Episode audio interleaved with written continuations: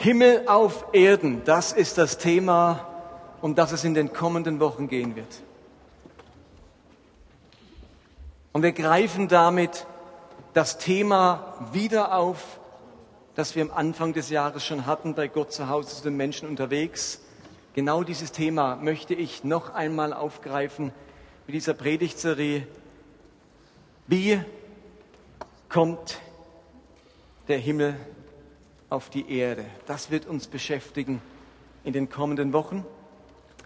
Und ich spreche auch in besonderem Maße zu unseren vier Täuflingen, weil ich ein wenig über Nachfolge sprechen werde, aber natürlich zu uns allen. Und ich möchte euch eine Frage stellen, ich möchte dir eine Frage stellen zu Beginn. Falls du gläubig bist, Christ bist, die Frage, warum bist du eigentlich Christ geworden? Warum bist du eigentlich Christ geworden? Warum hast du dich entschlossen, dein Leben Jesus anzuvertrauen, zu beten, in der Bibel zu lesen, in die Kirche zu gehen, Geld zu spenden und dich nach den Geboten Gottes zu richten? Vor einigen Wochen haben wir hier im Gottesdienst für verfolgte Christen im Iran und in anderen Ländern gebetet. Das haben wir aus der sicheren Distanz und der noch so sicheren Schweiz gemacht. Stell dich vor, man würde auch hier für seinen Glauben verfolgt werden. Welche guten Gründe hättest du, trotzdem ein Christ zu bleiben? Sind deine Gründe stark genug, um trotz massiver Schwierigkeiten bei deinem Entschluss zu bleiben, Christ zu sein? Könnte man da nochmal zurückgehen? Ich will noch nicht, dass man alle drei Sachen sieht. Oder habe ich das so schlecht gemacht, dass alles auf einmal kommt? Oh, sorry, dann meine Schuld. Also, aber jetzt kommen Sie ja gleich. Habt ihr gute Gründe, selbst bei der Verfolgung Christ zu sein? Ich möchte einmal ein paar typische Gründe nennen, die Menschen haben für ihr Christsein. Warum bin ich Christ geworden? Nun, ein Grund könnte sein, ich bin Christ und glaube an Gott, weil ich ganz simpel in den Himmel will. Durch mein Christsein stelle ich sicher, dass ich einmal im Himmel sein werde. Ich habe die Vergebung meiner Schuld und die Annahme Gottes und habe dadurch meine ewige Erlösung sicher. Die ist mir versprochen und zugesagt. Und während einer Verfolgung würde ich versuchen, standhaft zu bleiben, weil am Ende kurzzeitige Folter weniger schlimm ist wie ewige Folter in der Hölle. Gott ist sozusagen meine himmlische Lebensversicherung. Das könnte einer der Gründe sein, warum ich gläubig bin. Ein zweiter Grund könnte sein, ich bin Christ und glaube an Gott, weil ich seine Hilfe brauche. Ich fühle mich vielleicht in vielem schwach und bedürftig. Vieles gelingt mir vielleicht nicht so und ich habe nicht das Selbstvertrauen, das ich mir wünsche oder das Durchsetzungsvermögen das mir helfen würde, ein gelingendes Leben zu führen. Seit meiner Kindheit habe ich vielleicht Probleme, Minderwertigkeit, vielleicht Suchtprobleme oder Ängste.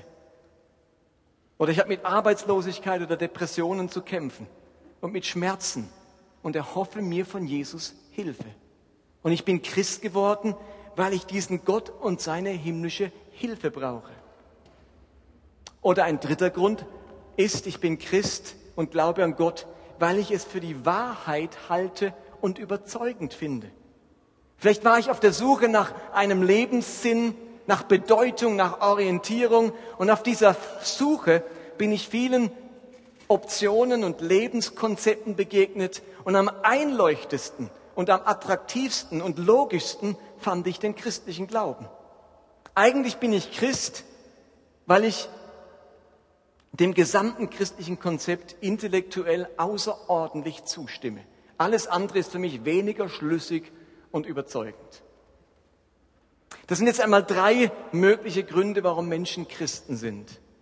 Und ich finde, es sind drei legitime Gründe. Es sind sogar gute Gründe. Und ich glaube, ich bin wahrscheinlich vor allem wegen zwei und drei gläubig geworden. Ich fand das sehr einleuchtend und überzeugend. Und in vielem brauche ich die Hilfe Gottes. Bei anderen ist, sind vielleicht andere Kombinationen oder alle drei Gründe. Und doch, ihr Lieben, haben alle drei Gründe etwas gemeinsam. Es geht bei allen dreien um mich und um mein Schicksal. Entweder darum, dass ich in den Himmel komme und mein ewiges Schicksal gut geht, oder es geht darum, dass ich Gottes Hilfe erlebe und er mich segnet und mein irdisches Schicksal gut geht. Oder es geht darum, dass ich meine Ansprüche an Lebenssinn und Lebensgestaltung, äh, Lebensgestaltung befriedigen kann, indem ich das einleuchtendste Lebenskonzept für mich wähle. Aber es geht am Ende immer um mich, um meine Bedürfnisse, um meine Ausgangssituation. Wenn ich mir das Neue Testament anschaue, dann fällt mir auf, dass Christwerden dort irgendwie anders abgelaufen ist. Die Geschichten, wo die ersten Juden anfingen, Christus, dem Messias, nachzufolgen, die lesen sich folgendermaßen. In Matthäus 4 ab Vers 17 steht zum Beispiel, von da an begann Jesus zu verkündigen, kehrt um, denn das Himmelreich ist nahe. Als Jesus am See von Galiläa entlang ging, sah er zwei Fischer, die auf dem See ihre Netze auswarfen. Es waren Brüder, Simon, Simon, auch Petrus genannt, und Andreas, nicht Joel. Jesus sagte zu ihnen, kommt, folgt mir nach. Ich will euch zu Menschenfischern machen. Sofort ließen sie ihre Netze liegen und folgten ihm. Als er von dort weiterging, sah er, zwei, äh, sah er wieder zwei Brüder, Jakobus, den Sohn des Zebedäus, und Johannes. Sie waren mit ihrem Vater Zebedäus im Boot und brachten ihre Netze in Ordnung. Jesus forderte sie auf, mit ihm zu kommen. Und sofort ließen sie das Boot und ihren Vater zurück und folgten Jesus. Bei, diesen, bei dieser Geschichte steht nicht im Vordergrund, was diese Jünger brauchten und welchen Rabbi sie sich dementsprechend ausgesucht haben, sondern vielmehr hat Jesus sie ausgesucht. Ganz ähnlich steht das auch im Johannesevangelium. In Kapitel 1, Vers 43 heißt es, am nächsten Tag wollte Jesus nach Galiläa gehen und findet Philippus und sprach zu ihm, folge mir nach. Nicht Philippus findet Jesus oder findet zum Glauben, sondern Jesus findet Philippus. Hier steht nicht im Zentrum, was Philippus braucht und wen er sich dafür aussucht, sondern hier steht Jesus im Mittelpunkt, was er braucht und wenn er sich dafür aussucht. Und als er dann all seine Jünger gefunden hatte, die Mannschaft von zwölf, das sagt er ihnen in Johannes 15, Vers 16, nicht ihr habt mich erwählt, sondern ich habe euch erwählt. Wozu? Damit ihr euch auf den Weg macht und Frucht bringt, die bleibt. Wenn also jemand fragt, warum ich Christ bin, dann ist die korrekte Antwort eigentlich, weil Jesus mich gesucht und gefunden hat, damit ich mich auf den Weg mache und Frucht für ihn bringe. Die Frage, was ich gern hätte, was meine Bedürfnisse sind in Bezug auf den Glauben, die sind scheinbar nur eine Seite der Medaille. Die Frage, was Jesus von mir will, und was ich für ihn erreichen soll, das scheint die andere Seite der Medaille zu sein. Es gab Situationen im Neuen Testament, wo Jesus, äh, wo Menschen von sich aus auf Jesus zukamen und an ihn glauben wollten. Da haben sie gesagt, oh, ich brauche den Jesus, den Rabbi Jesus, den finde ich super. Der hilft mir, der bringt mich in den Himmel und das finde ich logisch, was der sagt. Aber wenn Menschen von sich aus zu Jesus kamen, dann hat Jesus ganz schnell klargestellt, ob es um ihre Bedürfnisse und Ansprüche oder um seine Bedürfnisse und Ansprüche geht. Und so lesen wir zum Beispiel in Lukas Kapitel 9, das ist so eine Geschichte, unterwegs sagte einer der Jünger zu Jesus, ich will mit dir gehen, wohin du auch gehst. Und dann kommt gleich mal die Klarstellung. Aber Jesus hielt ihm entgegen, Füchse haben ihren Bau, Vögel haben Nester, doch der Menschensohn hat keinen Ort, an dem er sich ausruhen kann. Falls dein Bedürfnis Gemütlichkeit, Ruhe, bequem, angenehm ist, bin ich der falsche Rabbi. Ich stelle das gleich mal klar für dich, wenn du mich suchst. Zu einem anderen sagt er, komm, folge mir nach. Diese jedoch antwortete, Herr, lass mich zuerst noch nach Hause gehen und meinen Vater begraben. Jesus erwiderte, lass die Menschen, die nicht nach Gott fragen, für ihre Toten sorgen. Deine Aufgabe ist es hinzugehen und das Kommen des Reiches Gottes zu verkündigen. Ein anderer sagte, ja Herr, ich will mit dir gehen, aber lass mich zuerst noch von meiner Familie Abschied nehmen. Doch Jesus sagte, wer seine Hand an den Flug legt und dann zurückschaut, ist nicht geeignet für das Reich Gottes. Wer Jesus nachfolgen möchte, für den ändert sich sein persönlicher Lebensplan und er übernimmt den Lebensplan Jesu. Wer Jesus nachfolgen möchte, damals, der ersetzt seine persönliche Lebensgestaltung durch die Gestaltungsideen Jesu. Nicht ihr habt mich erwählt, sondern ich habe euch erwählt. Wer mir nachfolgen will, aber weiterhin seine eigene Agenda lebt, der ist nicht geeignet für das Reich Gottes. Ja, Herr, ich folge dir nach, aber auf meiner Agenda steht noch das und das und das müsste ich machen, sagt Jesus. Wenn du mir nachfolgen willst, ist deine Agenda zweitrangig. Dann geht es um meine Agenda. Verkündige das Reich Gottes und so weiter. Die Botschaft, mit der Jesus zu den Menschen damals ging und sie in die Nachfolge eingeladen hat, die lautete ganz simpel. Immer wieder hat er Menschen erwählt, gefunden, berufen mit, dem Satz Matthäus 1, äh, Markus 1, Vers 15, die Zeit ist erfüllt und das Reich Gottes ist herbeigekommen. Und jetzt kommt's, tut Buße und glaubt an das Evangelium. Das war seine Aufforderung zur Nachfolge. Tut Buße und glaubt an das Evangelium. Was heißt das jetzt? Was heißt tut Buße und glaubt an das Evangelium? Wenn wir das mit unseren Ohren, mit unseren religiös geformten Ohren hören, dann denken wir ganz schnell an das Bereuen von Sünden, an Beichten.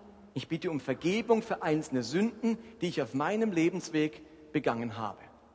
Wohlgemerkt, auf meinem Lebensweg. Diese Aufforderung Jesu zur Nachfolge, die wird von ganz vielen Christen eben so verstanden, dass sie ihren Lebensweg weitergehen und auf diesem Lebensweg immer wieder um Vergebung für ihre Sünden bitten und sich dann darauf verlassen können, dass Gott sie, dass Gott ihnen Vergebung ihrer Sünden schenkt und sie in den Himmel kommen und in, in, ihnen in allen Nöten des Lebens beisteht. Wir haben den Eindruck, dass durch dieses Bitten um Vergebung Jesus irgendwie zum Herr unseres Lebens geworden ist. Also tut Buße und glaubt an das Evangelium, da meinen wir, ja, ich muss einfach immer wieder um Verzeihung bitten. Weil wenn ich auf meinem Lebensweg was Dummes mache und dann wieder mal was mache, wo Jesus nicht gefällt, dann, dann bitte ich um Verzeihung. Das heißt es. Ich tue Buße und glaube an ihn. Aber wisst ihr, dass diese, dieser Ausdruck, tut Buße und glaubt an das Evangelium, der hat eine ganz eigene Bedeutung. Menschen im ersten Jahrhundert haben diesen Begriff anders gehört wie wir nach 2000 Jahren christlicher Geschichte. Griechisch steht da Metanoete kai pistoete. Einfach zwei Worte. Tut Buße, Metanoete und kai pistoete. Glaubt an das, glaubt eigentlich. Glaubt an, ans Evangelium. Wie haben Juden im ersten Jahrhundert diese beiden Worte verstanden? Hatten die damals bereits eine Bedeutung? Wurden die bereits verwendet oder hat Jesus die jetzt gerade erfunden? Es gibt ein interessantes Dokument von Flavius Josephus. Das ist ein jüdischer Adliger und Oberbefehlshaber der jüdischen Armee. Er hat einige Bücher und Dokumente in griechischer Sprache verfasst. Sie stammen aus den späten 60er Jahren nach Christus. Also genau um die Zeit, in denen auch die Evangelien geschrieben wurden. Als Oberbefehlshaber der Armee da hatte er zunächst mal die Aufgabe, gegen die Römer Krieg zu führen. Relativ bald hat er aber gemerkt, dass diese Strategie, ein Krieg gegen Rom, zum Scheitern verurteilt war und es für das gesamte jüdische Volk besser, besser wäre, mit den Römern zusammenzuarbeiten, als gegen sie zu revoltieren. Also hat Josephus seinen Plan geändert. Und er musste jetzt andere militärische Anführer davon überzeugen, ebenfalls ihre eigenen Pläne der Revolution fallen zu lassen und sich seinem Plan der Kooperation, der Kollaboration mit den Römern anzuschließen. Also er hat seinen Plan geändert. Ich kämpfe nicht gegen die Römer, wir arbeiten mit ihnen zusammen. Und jetzt musste er alle anderen Befehlshaber, Generäle, die es da gab, überzeugen, in Zukunft ihren Plan der Revolte fallen zu lassen und sich seinem Plan der Zusammenarbeit mit den Römern anzuschließen. Und das macht er, indem er an alle Oberbefehlshaber einen Brief geschrieben hat. Und all diesen Anführern schrieb er dann, lasst eure eigenen Pläne fallen und beweist mir gegenüber eure Loyalität. Lasst eure Pläne fallen und seid mir gegenüber und meinem Plan, nämlich zusammenzuarbeiten, loyal. Und genau das, diesen Satz, schreibt er mit den gleichen griechischen Worten, die wir auch von Jesus gelesen haben und die wir üblicherweise mit tut Buße und glaubt übersetzen. Als Josephus an diese Anführer schrieb, metanoete kai pistoete, da wollte er diesen Anführern nicht sagen, bitte bereut eure Sünden und werdet religiös, sondern vielmehr gebt eure eigenen Pläne auf und schließt euch meinen Plänen ein. Seid meiner Agenda gegenüber loyal. Ihr Lieben, das ist gemeint mit tut Buße und glaubt. Da ist nicht damit gemeint, jetzt wird mal recht fromm und tu immer schön beichten, dann bist du ein guter Christ. Aus dem ersten Jahrhundert wissen wir, wenn, dieser, wenn diese beiden Worte gebraucht wurden, dann ging es darum, die eigenen Pläne sein zu lassen und den Plänen eines anderen gegenüber loyal zu sein. Wir haben aus diesen beiden Begriffen etwas total religiös Einseitiges gemacht. Persönliche Beichten, immer wieder Sünden bekennen und gleichzeitig die eigene Agenda verfolgen und den eigenen Weg gehen. Um was es Jesus geht, ist etwas anderes. Ihm nachzufolgen bedeutet, dass ich mich von meiner eigenen Lebensagenda, meinen Lebensplänen abwende und mich ganz und loyal in den Dienst seiner Pläne, seiner Absichten und seiner Agenda stelle. Ihr Lieben, Christwerden ist nicht der Entschluss, Jesus in mein Leben zu integrieren. Es ist nicht die Bereicherung meines Lebens mit einer himmlischen Lebensversicherung, himmlischer Hilfe, und einer sinnvollen Lebensphilosophie. Es ist vielmehr der Entschluss, mich ganz in den Dienst der Absichten Jesu zu stellen. Ich integriere mich in seine Absichten. Ich werde Teil seines Auftrags. Ich werde Teil seiner Mission. Ich bin berufen, diese Mission erfolgreich durchzuführen, biblisch gesprochen, Frucht zu bringen. Was sind denn jetzt die Absichten und die Pläne und die Ziele Jesu, in deren Dienst ich mich ganz und loyal stellen soll? Diese Frage, die ist eigentlich schnell beantwortet. Jesu Absicht hat einen Namen, das Reich Gottes. Ich lese nochmals die Verse aus dem Markus Evangelium. Markus 1,14. Nachdem Johannes gefangen genommen war, ging Jesus nach Galiläa und verkündigte dort die Botschaft Gottes. Er sagte, die Zeit ist erfüllt, das Reich Gottes ist herbeigekommen. Kehrt um und glaubt diese gute Botschaft. Das Reich Gottes ist da. Und jetzt übersetzen wir nochmal anders. Wendet euch von euren Lebenszielen ab und wendet euch diesem Reich Gottes zu. Denn das ist mein großer Auftrag. Nun ist es soweit, sagt Jesus. Alles dreht sich jetzt ums Reich Gottes. Es ist nahe herbei. Es steht vor der Tür. Jetzt bricht es an. Wendet euch von euren Lebensplänen ab und stellt euch ganz in den Dienst des Reiches Gottes. Und jetzt versteht ihr, warum Jesus in Matthäus 6, Vers 33 sagen kann, trachtet zuerst nach dem Reich Gottes und nach seiner Gerechtigkeit. Dann wird euch alles andere zufallen. Oder in der neuen Lebensübersetzung heißt es, wenn ihr für Jesus, für ihn lebt und das Reich Gottes zu eurem wichtigsten Anliegen macht, wird er euch jeden Tag geben, was ihr braucht. Ihr Lieben, die Verheißung, die lautet nicht, Gott wird euch jeden Tag geben, was ihr braucht. Schaut einfach, dass ihr auch Zeit für sein Reich habt.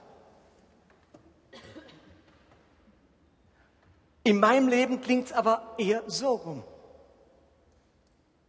Das Gegenteil ist der Fall.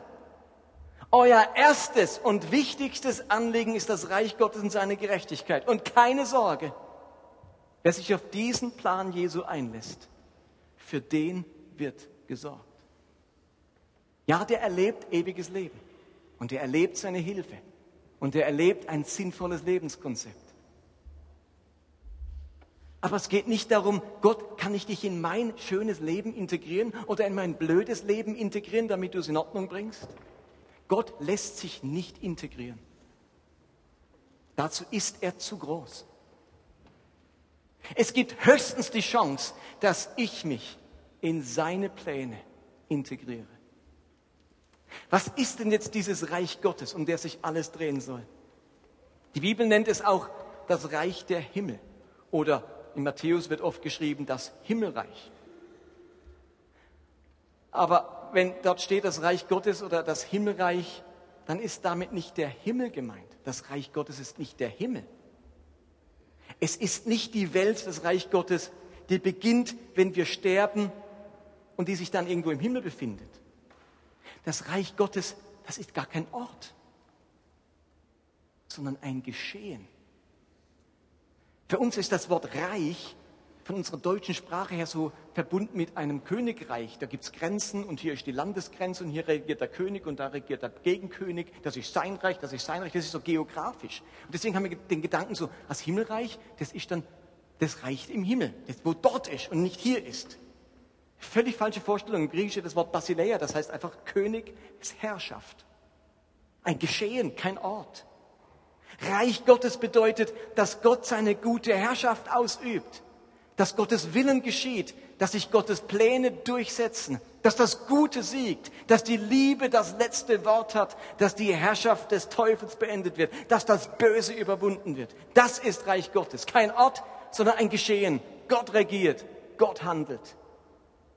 Und genau deswegen sendet Jesus jetzt seine Jünger, die er ausgesucht hat und für die jetzt seine Agenda gilt, sendet, er in die verschiedenen Städte, um dort Kranke zu heilen und die Besessenen zu befreien. Und er macht es mit folgenden Worten. Lukas 10, Vers 9. Heilt die Kranken in jeder Stadt und sagt den Leuten, freut euch auf den Himmel. Er sagt den Leuten, das Reich Gottes ist zu euch gekommen. Jetzt spielt sich hier das Reich Gottes ab, wenn die Kranken geheilt werden, wenn die Besessenen befreit werden. Der, das Reich Gottes ist hier.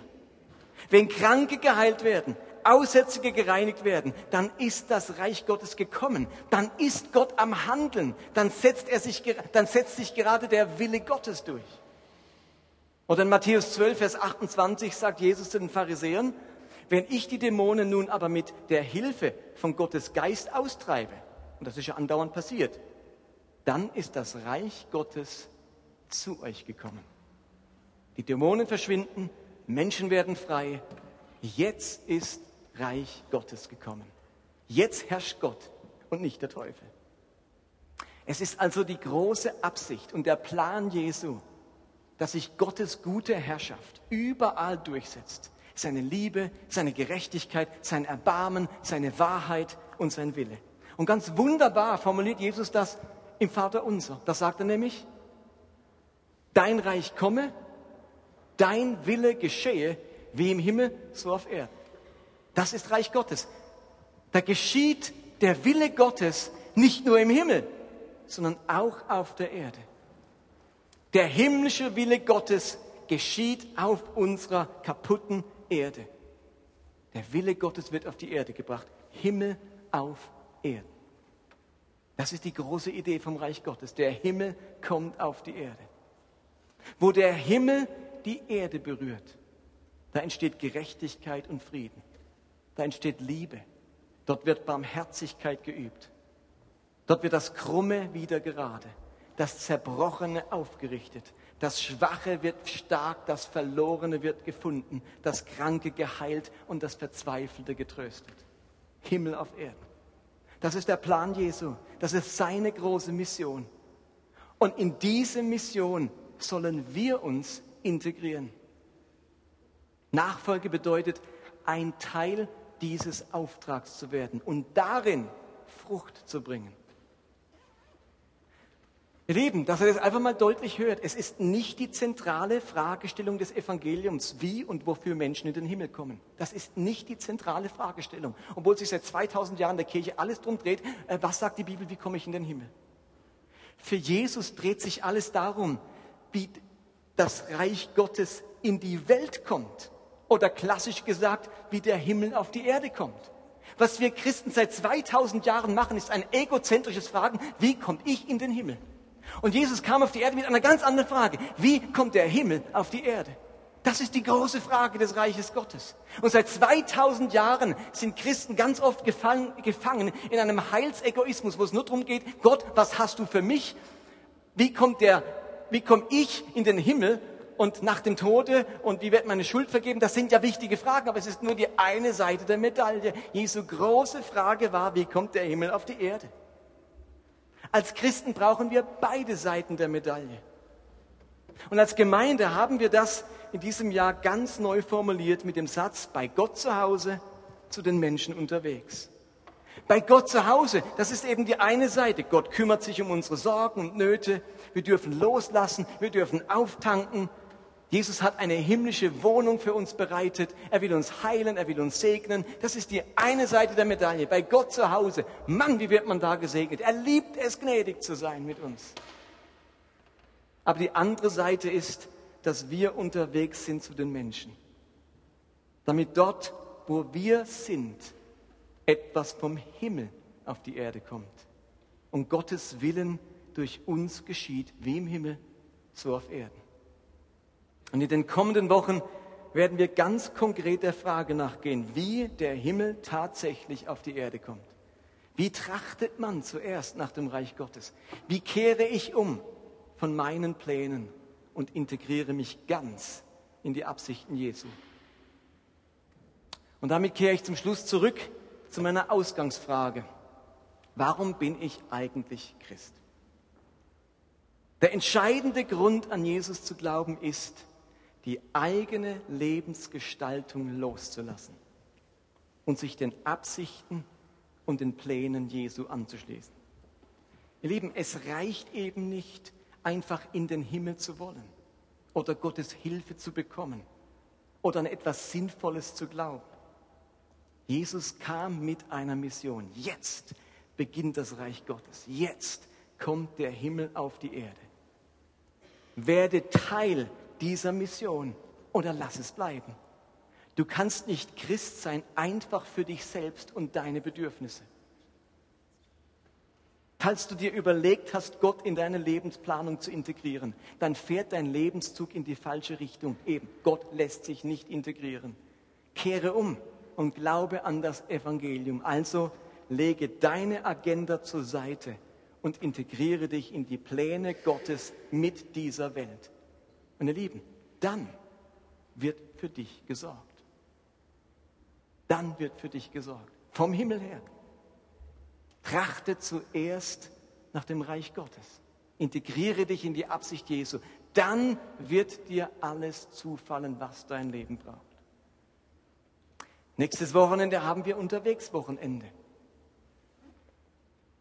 Da könnte man das ganz konkret umsetzen. Wo könnte ich Himmel auf Erden bringen? Wo könnte ich Freunde und Bekannte einladen, Nachbarn, Verwandte und für sie ein Segen sein? Es können Menschen sein, die Gott schon kennen oder welche, die Jesus noch nicht kennen. Aber warum gehen wir nicht in das kommende Wochenende, ob jetzt organisiert über diese Liste, wo ich mich anschließe, oder ganz individuell, und wir sagen uns, nächstes Wochenende geht es nicht um mich. Da besuche ich auch keinen Gottesdienst, es gibt nämlich hier auch keinen. Und dann bitte, geh doch nicht einfach in einen anderen Gottesdienst. Bei, bei uns gibt es keinen, gehen wir woanders hin. Die Idee ist nicht, es geht wieder um dich. Und was kriege ich? Und wo werde ich gespeist? Und was sagt mir Gott? Und was für einen Segen hat er für mich? Nächstes Wochenende geht es mal um was anderes, nämlich Gott. Wo willst du den Himmel auf die Erde bringen? Und wo könnte ich mithelfen? Für welchen Nachbarn, für welche ältere Dame im Altersheim oder für welches Kind in der Nachbarschaft, wo auch immer, könnte ich den Himmel auf die Erde bringen, weil ich ihm Freundlichkeit schenke, Zeit, fein für ihn koche, endlich mal ihm das helfe im Garten, was auch immer es ist.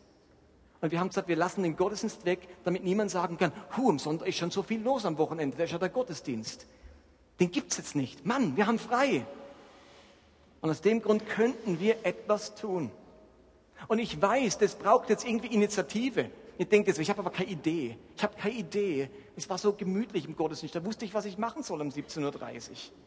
Ich habe keine Idee. Hallo. Aber dann könnten wir doch sagen, okay, der Gottesdienst ist einfach gestrichen. Das kannst du jetzt aus dem Kopf schlagen. Den gibt's nicht. Nächsten Sonntag. Danach gibt's ihn ja schon wieder. Und jetzt bete ich drum, Herr, du willst mich für deinen Auftrag. Also, dann sag mir, zeig mir, was hast du vor nächstes Wochenende? Wo soll der Himmel die Erde berühren? Wo bin ich Teil davon? Wo willst du mich gebrauchen? Was für ein Abenteuer könnte das sein? Oder ihr habt das nächste Wochenende einfach nichts erlebt. Ich glaube, wenn wir initiativ werden, wenn wir mit Gott ringen, zeig mir was Gott, also uns geht es auch so, der Nina und mir, was machen wir nächstes Wochenende? Aber ich, ich lasse mich nicht entmutigen davon, dass ich jetzt vielleicht noch nicht die zündende Idee habe. Ich frage meinen Gott, du hast was vor, mich hast berufen, ich soll Frucht bringen. Jetzt zeig's mir, ich will gerne den Himmel auf die Erde bringen. Gebrauche mich. Und dazu würde ich euch gerne einladen und dann eure Geschichten hören. Wo konntet ihr den Himmel auf die Erde bringen? Das wäre unglaublich spannend. Vielleicht sind es nur fünf oder sechs und das nächste Mal sind es schon zehn, dann sind es zwanzig und es werden immer mehr, die sich integrieren lassen in Gottes Absicht, den Himmel auf die Erde zu bringen. Amen.